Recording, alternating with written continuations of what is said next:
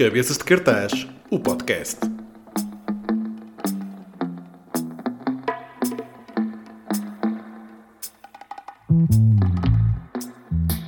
Tu enviaste a melhor resposta uh, de sempre quando te convidei para participares aqui no, no, podcast, que foi do género, ok, vamos a isso, sem grandes hesitações. Um, tem, tem, sido sempre essa tua atitude ou, no, ou nos últimos tempos pá, acentuou cada vez mais tipo dizer que não, sim às coisas e. Nos últimos tempos estou melhor, estou mais apuradinho. Isto o tempo tem posto o tio mais apuradinho, mais... mais, mais maduro. É mais maduro. Olha, tu, tu vais te cansar de ouvir as pessoas dizerem calma para ti ou não? Não, não. Já, não. Calma, sal grosso. um, eu, é eu bom acho... quando um gajo quando um gajo tem esta idade, como eu já Sim. tenho, é bom esse carinho. Estás a ver? Sabe bem. Quando era mais novo, não, não ligava tanto. Era fixe, mas, mas agora, quando com mais, com mais uns aninhos, sabe bem, estás a ver? Sim, sim, sim. sim sabe bem, porque a grande maioria das pessoas tem uma atitude boa em relação a mim, não é? Sim, Ou seja, sim. gosta de mim, acha-me uma pessoa simpática, divertida. Epá, eu acho que isso é a melhor fama que a gente pode ter. Mas então, por essa lógica, também sentes o contrário, sentes que há pessoas que não vão contigo à bola, mas devem ser assim poucas, não é? Sim, Porque... mas eu cago nelas. Foi outra coisa que eu aprendi com o tempo. Aprendi também a cagar, estás a ver? Okay. Não se pode agradar a todos. Ok. Não se pode agradar okay. a todos. Um, eu acho piada porque lá está, essa tua atitude que tu tens. Eu vejo a tua atitude, claro que em modo mini, tipo como no meu filhado de 8 anos, que dança para mim um sal grosso. Eu acho isso um piadão enorme. Tu, tu deves também achar uma piada ver essa onda, não é? Tipo, yeah. a, a, atingir as várias gerações. O que é que é tu. Muito que é que... Fixe. É, é, muito fixe, mano. É muito fixe porque foi uma coisa inesperada. Não foi algo que eu planeasse. E essa é a melhor parte, não é? Foi inesperado. Portanto, não... a partir daí mudou a minha vida. Eu digo isso. Eu desde que comecei a fazer este estilo do sal grosso, a minha vida mudou. Mudou para melhor. Uh, não que okay. tivesse mado antes, que não estava, mas, mas uh, veio numa altura boa para mim, sabes? Apanha-me aqui numa, numa idade onde eu já tenho muita calma e, e basicamente o, o que as pessoas gostam é do, ou seja, deste personagem do tio, das camisas, etc. Mas é sobretudo a, a boa disposição. Portanto, é um personagem que não me exige pá, uma, uma coisa que, que, seja prejudicial para mim, estás a ver? Okay. Às vezes alguns personagens são um bocadinho tóxicos, sabes? Quando a gente já fez muitos personagens, não que não sejam divertidos de fazer, mas às vezes são uma transformação muito grande daquilo que tu és. E hoje em dia o tio não é assim uma transformação tão grande daquilo que eu sou. É tipo, aquilo que eu sou em esteroides, estás a ver? Olha isso sal grosso. Eu gostava, eu gostava de rever aqui algumas, algumas das personagens míticas que tu fizeste ao longo dos anos. Um, mas eu estou curioso em saber, um, Gel, tu realmente, tu nos dias de hoje, tu vives mesmo com esse espírito de calma, tu conseguiste nos últimos, porque estiveste ausente nos últimos, ausente, entre aspas, nos últimos seis anos do, do Spotlight, digamos assim, e esse tempo tu aproveitaste para trabalhar, também no, no documentário que tu fizeste, uh, mas vários. também vários, vários, aliás, então tu aproveitaste esse tempo para definir prioridades e calma. Não, não, não, se trata de pensar assim, aproveitar esse tempo quando estou quando no meio das coisas, normalmente não estou a pensar muito à frente. Hum, ok.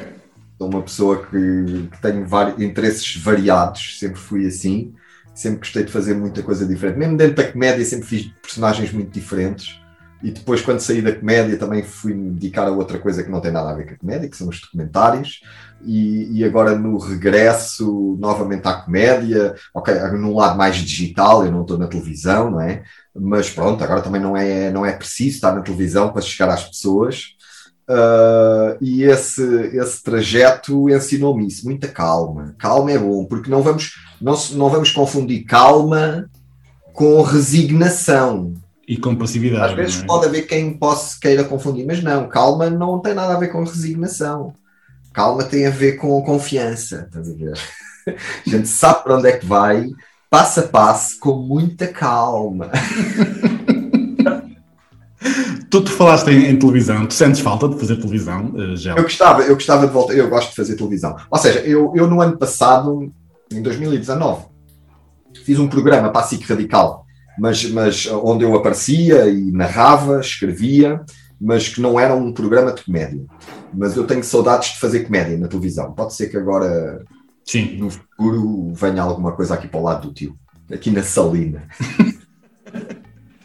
Uh, e era, exa era, exatamente sobre a televisão que eu gostava de falar contigo, uh, numa pequena viagem nostálgica à tua carreira, se não te importares.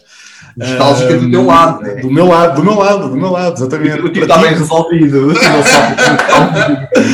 nostálgica do meu lado, exatamente. Graças a Deus o tio não sofre de nostalgia. É, não és uma pessoa nostálgica. Não, não, não, não, não. Ah, ok, ok. Quer dizer, embora, é assim, eu gosto, eu, eu tenho orgulho de algumas coisas que eu fiz, ou seja, eu acho que fiz algumas coisas bacanas, dentro de muita coisa que se fazia para encher chouriço. Não vou estar aqui com merdas, né? Mas há coisas que eu gosto. Sim. E Mas eu sou uma pessoa que gosto, tanto na comédia, como na música, como na literatura, etc. Eu gosto de coisas antigas. Aliás, se calhar até a maioria das coisas que eu vejo e ouço são coisas com, mais, com alguns anos. Gosto desse filtro que o tempo deixa. Mas não sou nostálgico. Ok, sentes saudades, mas agora. Não, não, não é questão de sentir saudades, é tipo, ah. lembras-te de, um, de, de, de, coisas felizes. Por exemplo, agora faz 10 anos que venci o festival, vencemos o Festival da Canção com os Homens Adultos, faz este ano 10 anos. Epá, olhas para trás, vês umas fotos, uns vídeos, enfim, lembras-te de alguns momentos, riste, mas não vives naquela. Ok, ok. okay. Passar, glorioso. Não, não sou nada assim, eu sou de andar para a frente. Uh, então vamos a isso. Tu lembras-te, por exemplo, como surgiu a ideia do, do, do teu clássico viola elétrica? Lembro, lembro perfeitamente.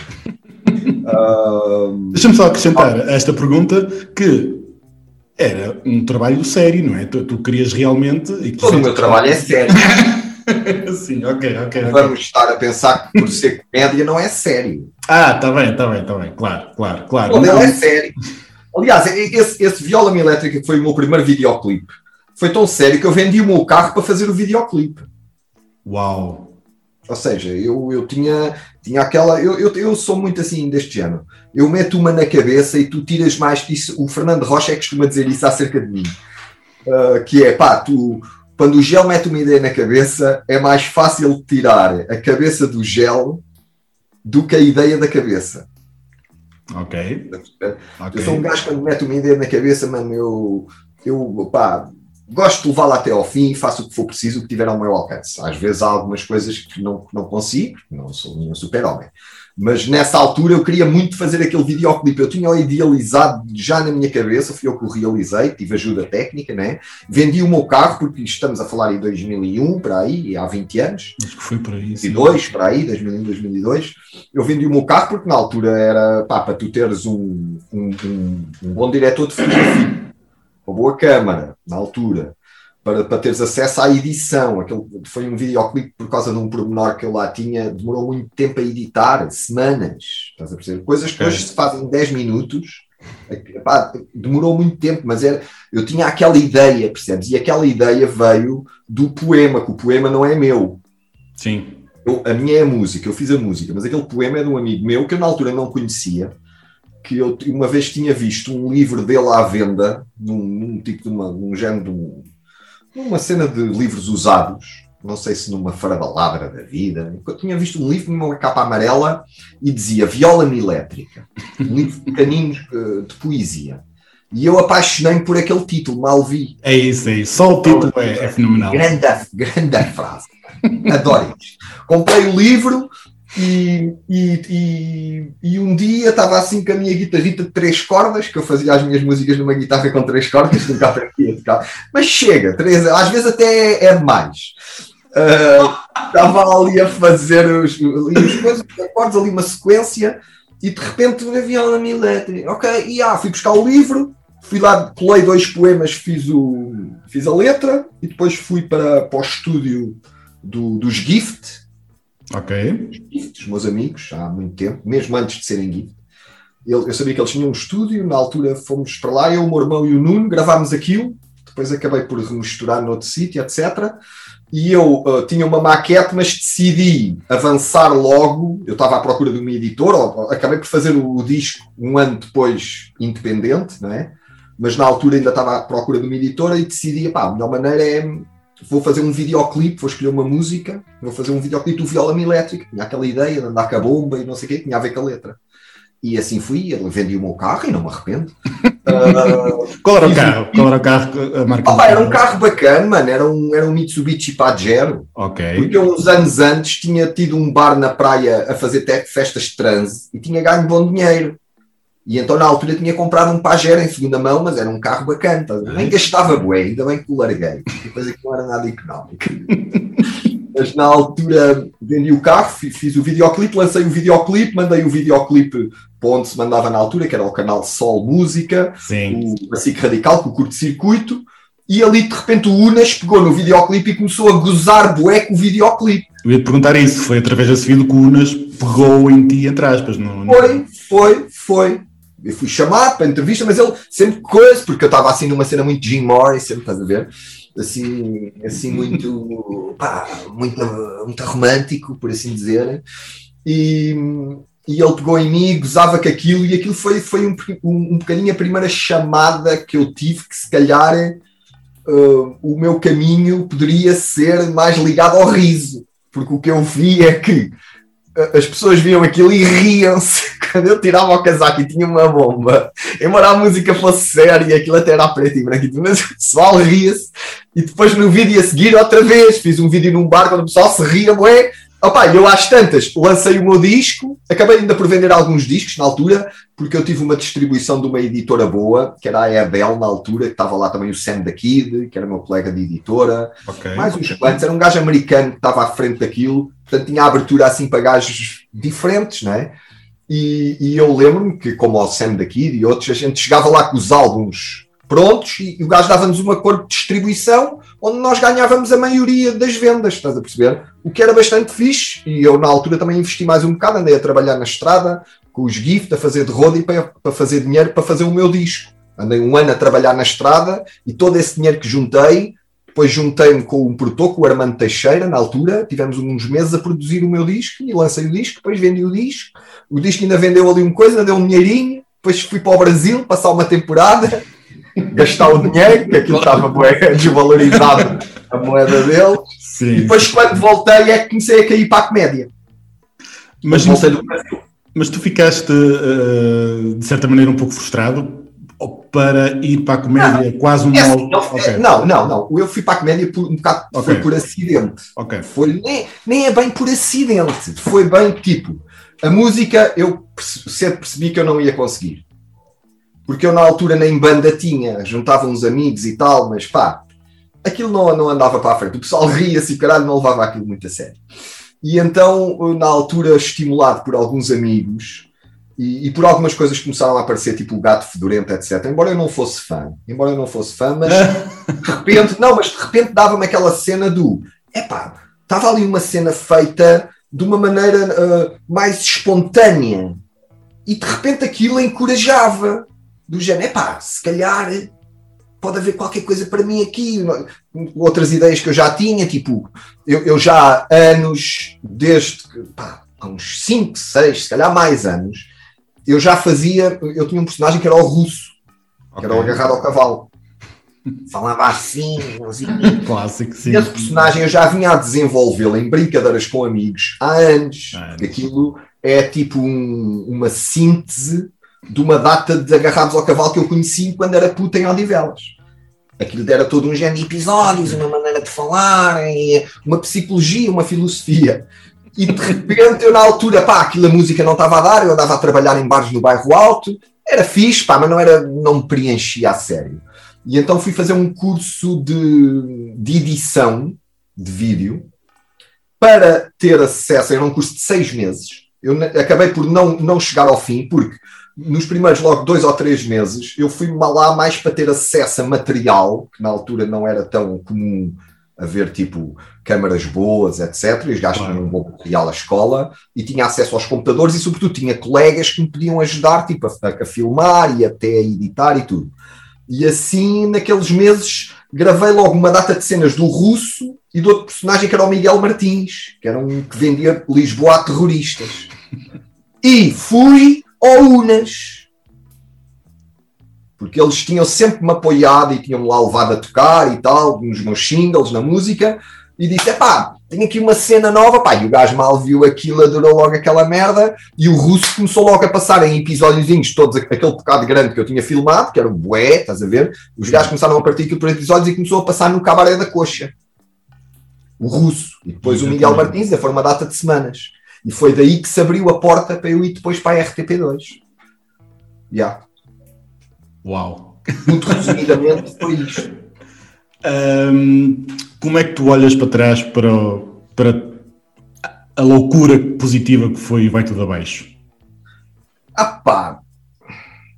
Como é que eu olho para trás? É para trás? Eu, eu, há muitas coisas que não me lembro.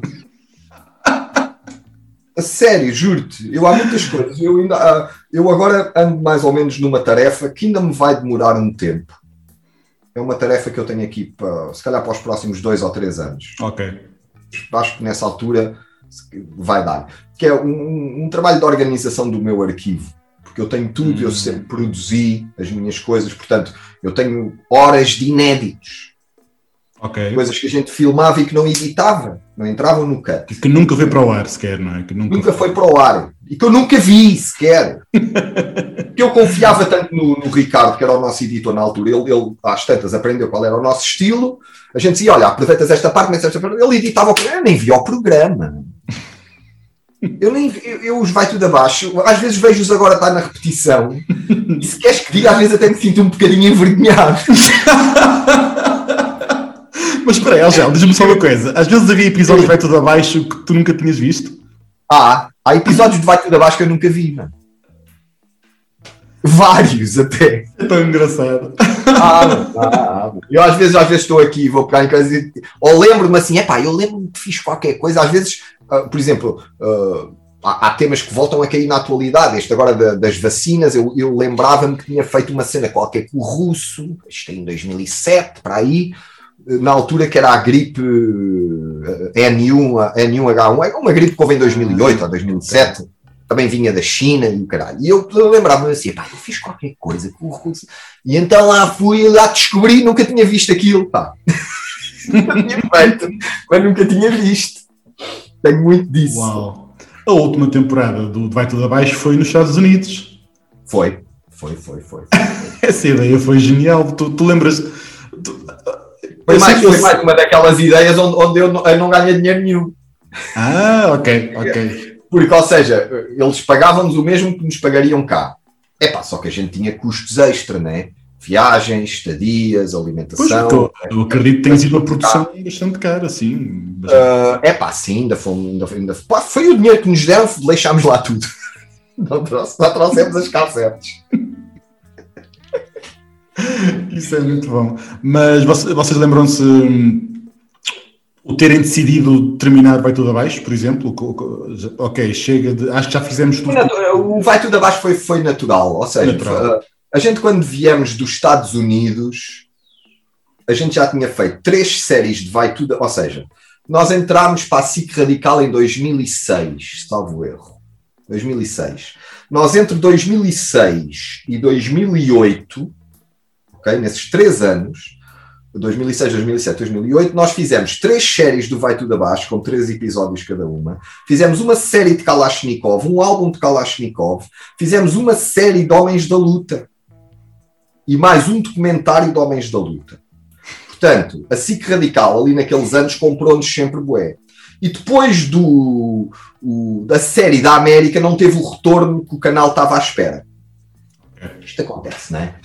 Okay. Foi fixe e tal, mas eles acho que estavam à espera de um bocado mais. E então, quando nós voltámos, uh, eu vi que, que havia ali, epá, eles disseram: olha, agora vamos esperar um bocadinho, que a gente quer aqui também diversificar um bocadinho, eu acho bem, investir noutros, etc., tranquilo. E nós, na altura, tivemos um, um, uma proposta do SAP, do canal da internet, ainda fizemos uma série de meses, faz um ano, sketches do Vai Tudo Abaixo para o SAP, que também lá estão.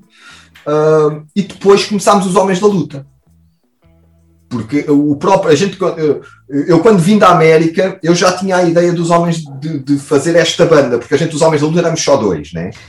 Eu quando vim da América, com a cena da crise e tal, eu, eu pressenti de alguma maneira que, ok, isto agora aos próximos anos vão ser dos homens da luta. Portanto, vamos fazer uma banda já que não temos nada na televisão, vamos fazer uma banda e vamos para a estrada tocar. E assim fizemos a banda e depois começou a aventura dos Homens da Luta, né? Com o Festival da Canção, etc, etc, até 2013. A gente de 2008 a 2013 só fizemos Homens da Luta. Tu, tu vias, tu, tu conseguias encaixar os Homens da Luta em 2021? Os Homens da Luta é daqueles números que, que dá ah, sempre. Ok. Homens da Luta dá sempre, estás a perceber? É universal porque o tema da luta é universal, não é? A beleza dos personagens é essa, não é? Quando tu crias um personagem que está num tema universal, que não é algo uh, da espuma dos dias, não crias o personagem para um tipo de notícia ou, ou um tipo de pormenor que se passa num dia, não, crias um personagem que se baseia num conceito mais lato, tipo imagina a luta, não é? Pá, pronto, isso nunca mais acaba, porque esses conceitos andam com a humanidade à boé. Essa é, essa é mais, este, este personagem do tio também é um pouco assim. Ou seja, como, como, como, trabalha a alegria, os homens da luta também trabalhavam a alegria, mas tipo a boa disposição, a festa, o ritmo, a dança, estás a perceber, sim, sim, a loucura, sim, por assim dizer, também permitem tu teres continuidade neles. Eu gosto disso. Mas imagina que te convidavam para uh, participares literalmente no Festival da Canção em Portugal. Acha? Para, é, é isso. Achas que eles convidam?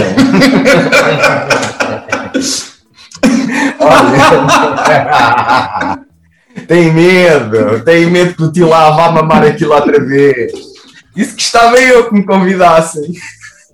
Houve lá, no ano a seguir a gente ganhar na RTP, nem nos convidaram para assistir. Ah, nem para assistir. E éramos os detentores da taça. Eu lembro-me que quando receberam o prémio, vocês foram, uh, foram vaiados. Ah, já, é? já. Só o meu pai é que estava lá à frente da sala.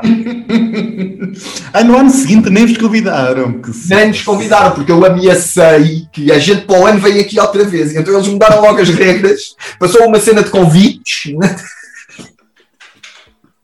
Mudaram logo tudo para. Não, agora, agora, agora convidam-me, agora convidam-me a assistir. Agora, este ano não, não houve assistência, né? mas claro, claro. Ou seja, desde há uns anos que aquilo houve ali uma reformulação no festival e, e que nota-se que o festival ganhou outra vez um, um elan que não tinha, né? Ou seja, no nosso ano teve, falou-se do festival. Mas a mim nunca mais me convidaram. Eu acho que estou. Sou uma ferida que ainda está um bocadinho aberta. Okay. Levou que okay. sal grosso, portanto ficou sempre um bocado aberta. Um, oh, tu tens algumas das personagens que. que eu, sei, eu, sei, que tu não és uma pessoa nostálgica, nem, nem, mas, mas alguma personagem que tu tenhas gostado mais que fazer do que outras, sei lá, desde o Carlinhos, o Anderley, o Neto.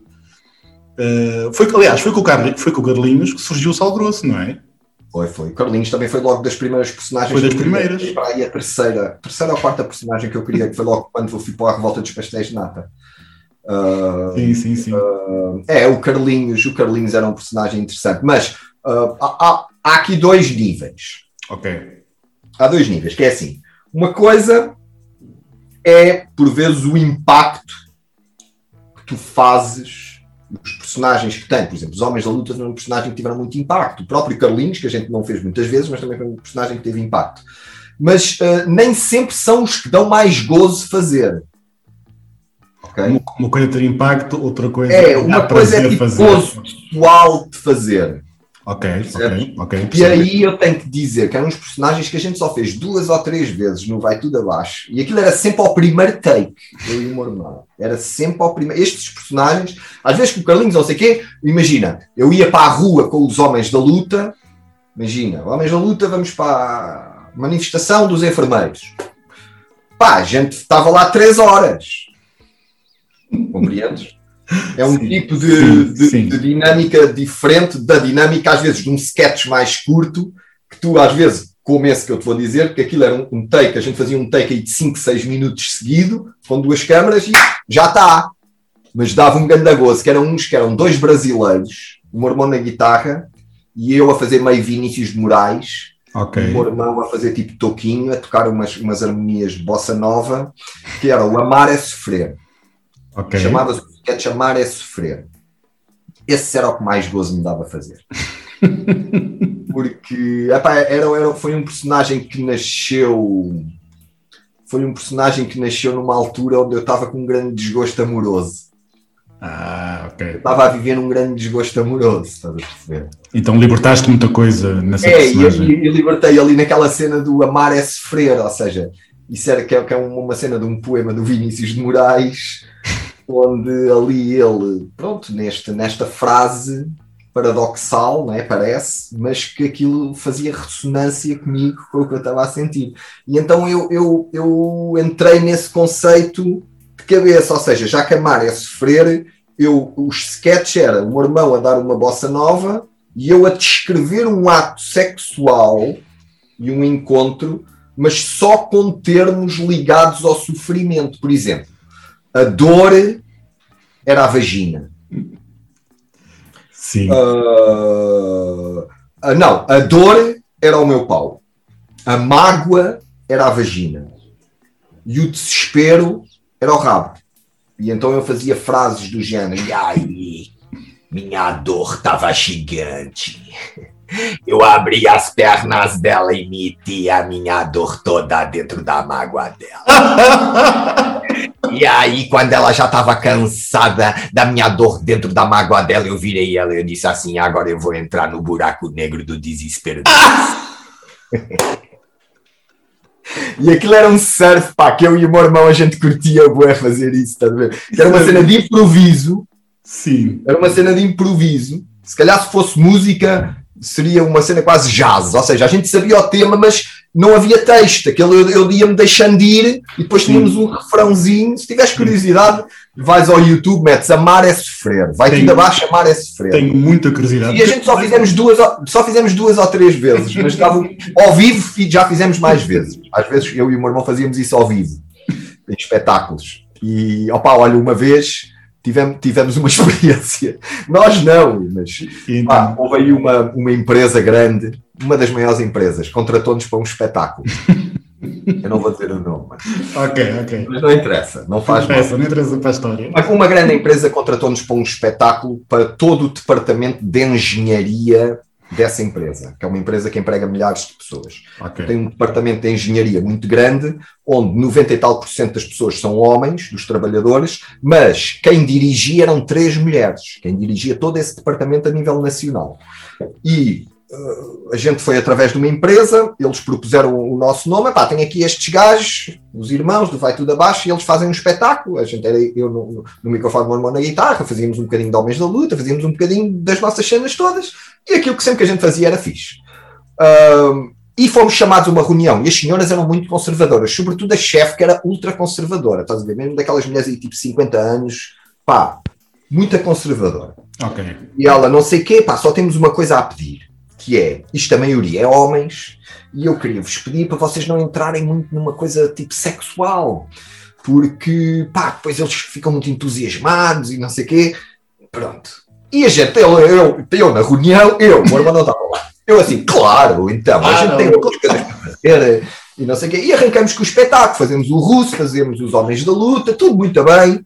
Opa, e no fim, os gajos estavam a curtir o bué e não nos deixavam ir embora. A gente já tinha tipo, embora mais um bocado. Epá, e, e a gente entusiasmado, eu assim, pá, olha para o meu irmão e disse assim, pá, vamos fazer o Amar é Sofrer um bocadinho e terminamos isto. E, e vou logo embora. Não podemos mexer mais que isto. Pá, e a gente arranca o Amar é Sofrer, pá, aqui não, não estás bem a ver. A cara da chefe estava assim. Ah, tu estavas a fazer olhar para a cara dela. Eles todos a rirem-se que nem os macacos, estás a ver? Ah! E, e, e, ela, olha, ela em choque, deu uma grande descompostura, deu uma descompostura ao gajo da empresa que lá estava. E, opá, e pronto, às vezes um gajo diverte-se e lixa. Sim, exato. Uau! um, Tu, tu, tu, tu, fizeste um sketch com, com, no, nos passeios de nata que era pá, um dos meus favoritos, que é o Esquadrão MG, em que há um em que tu ias à casa de um metrosexual para chincalhá-lo e pá, eu acho hilariante esse, esse, esse, esse sketch. Tu tens algum sketch que tenha passado na televisão que, que tenhas recebido um feedback assim deste género? Aí, Ogela, aquele que tu fizeste, é muito bom. Já há vários, já, felizmente, muitos, não é? felizmente tenho, tenho, ou seja, uh, há, há coisas no meu trabalho que tiveram essa ressonância. Compreendes? Isso é fixe. Isso é, é, é uma das melhores coisas que há ne- nesta, na, na profissão disto de comunicar, não é? No fundo, um gajo que faz é comunicar, tentar entreter Sim, e comunicar.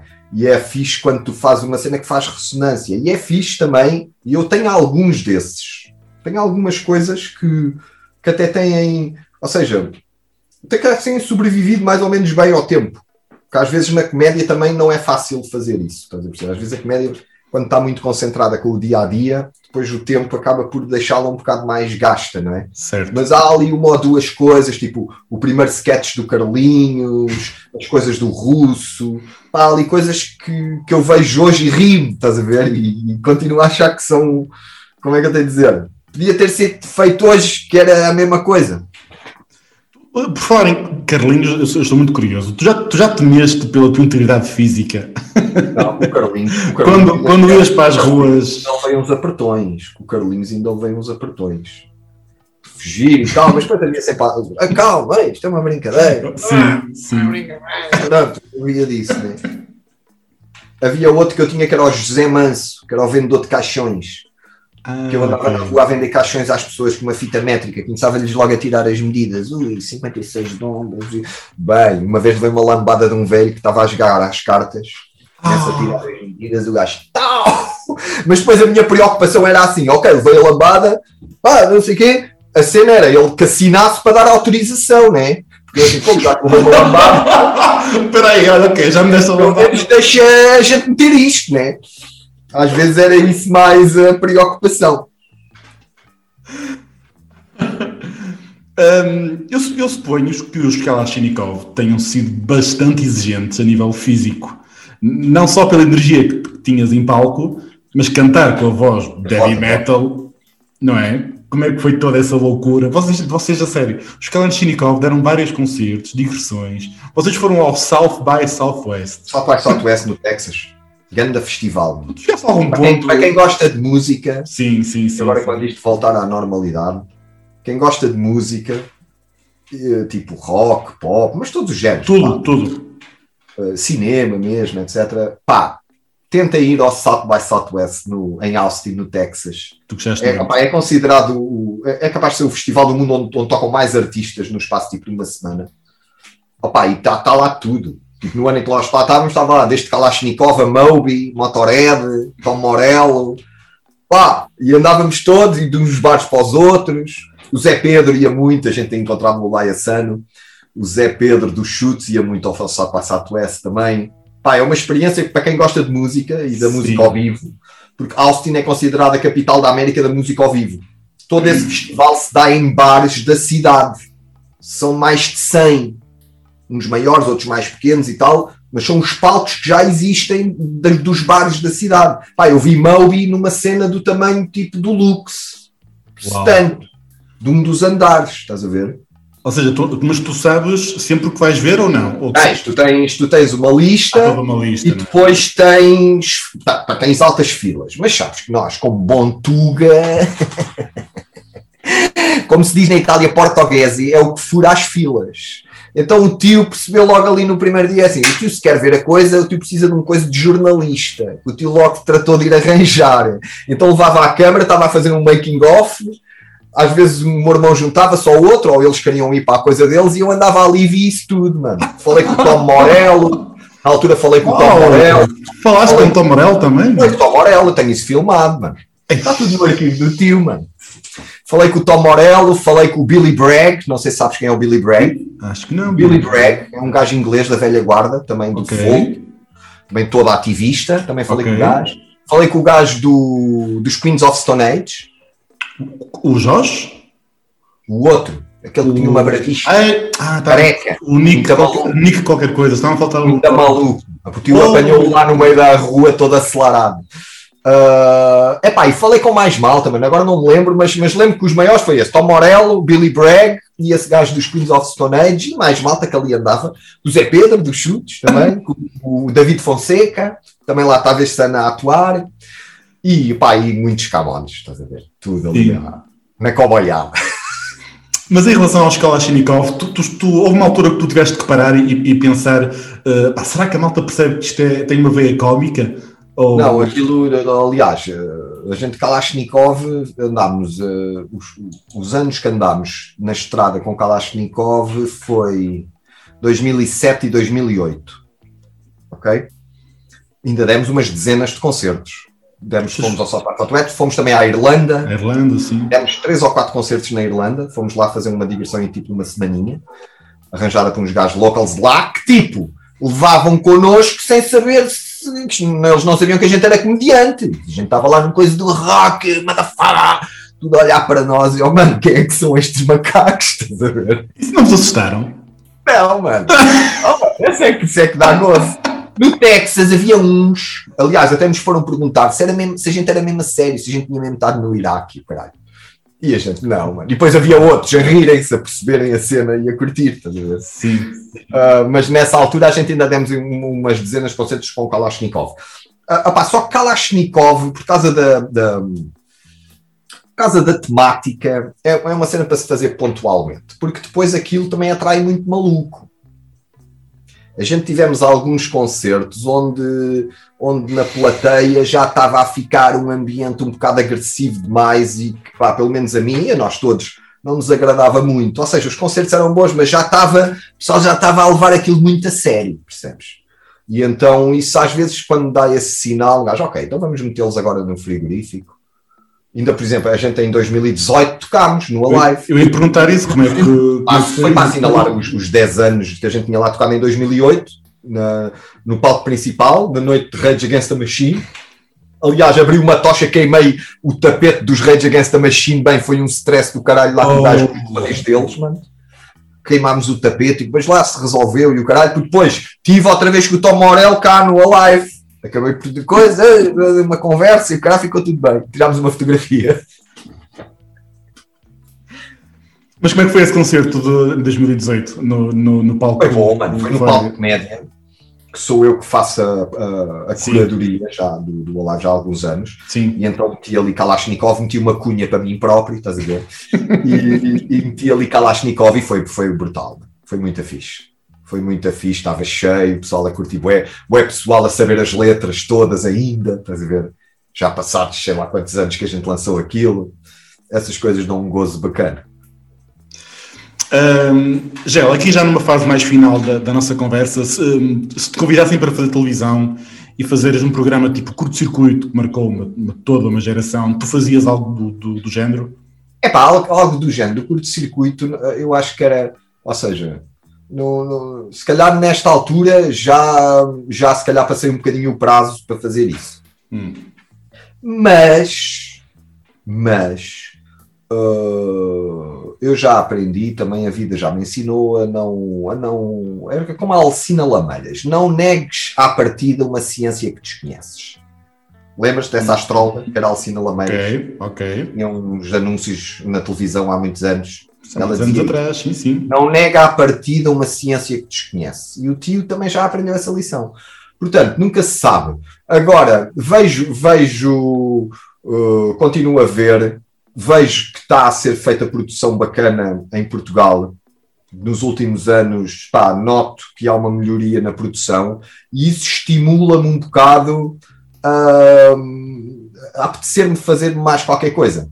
Mas é como eu te digo, com muita calma com muita calma. É isso, é isso. E o que, o que terá de ser, será. Boa, boa. Um, duas últimas perguntas, Gel. Uma delas, uh, o tio tem mais planos para chocar os portugueses? No bom sentido, claro. No bom sentido. Tem, então não, tio. Olha, olha, olha a Salina. a Salina. Olha tanta Salina. Olha, olha os planos aqui, ó.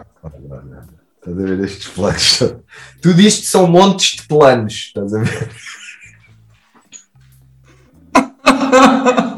tio tem muitos planos, mano. Plano, planos não faltam. O tio, o tio é um personagem que que está-me a dar muito gozo fazer este, este alter ego está-me a dar gozo. Está, não está? Tu sentes uma... Está, está, está.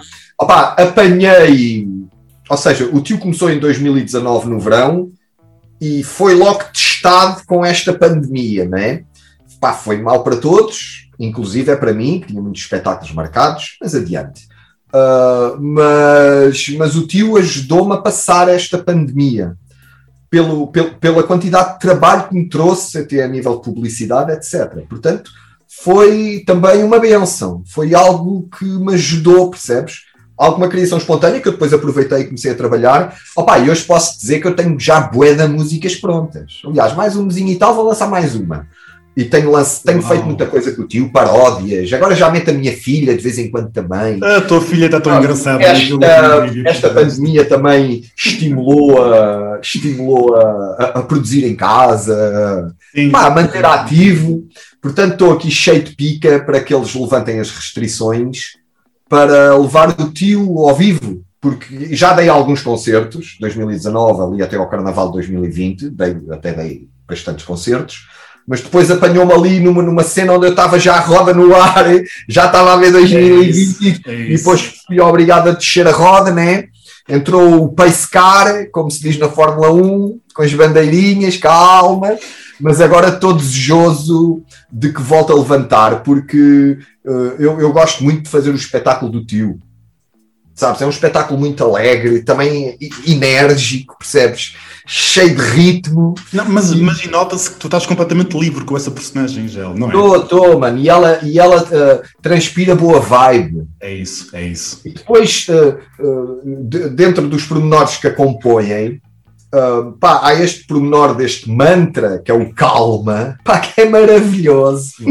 Eu hoje em dia alguém me chateia, vem, não, é, leva logo calma. Até já tenho GIFs feitos no Twitter e no WhatsApp, estás a ver?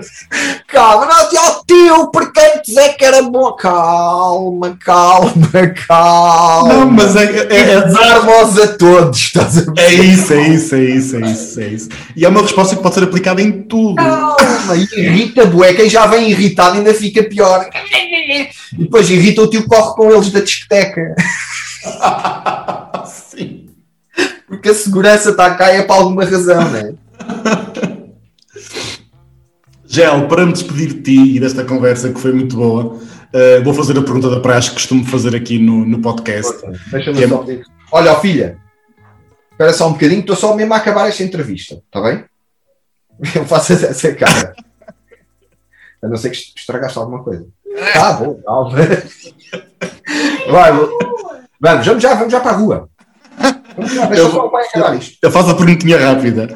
Uh, gel, ananás na pizza, sim ou não? Sim, claro. Claro que sim, claro que sim, claro que sim. o doce da fruta. O tio gosta das misturas, do salgado e do doce. É este, é este o panorama do tio. Portanto, ananás, claro, na pizza, claro. Ananás na pizza, ananás com a picanha. Eu gosto de uma picanhazinha na brasa, ou uma boa carninha na brasa, e ter ali um ananás só para, para ir cortando o, sal, grosso. Estás a ver? Porque a gente tem que ir ter um sal grosso, mas também temos que meter um tecinho. Pronto, olha, Vladimir, meu querido, tenho aqui a minha filha a apertar que Gel, isso é que não pode ser. Gel, obrigado. Ela, calma. É isso, é isso. É isso, abaixo. é isso. Gel, muito obrigado. Olha, meu querido, eu não sei depois como é que vais fazer isto, mas depois manda, manda link que eu ajudo-te a partilhar isto. É, pá, é um espetáculo. Eu vou-te mandar todos os links possíveis quando, quando Pronto, mano, faz isso, a gente vai comunicando, tá, meu querido? Tá. Obrigado, Gel. Um grande abraço. Obrigado, eu, mano. Foi muito obrigado. Fixe,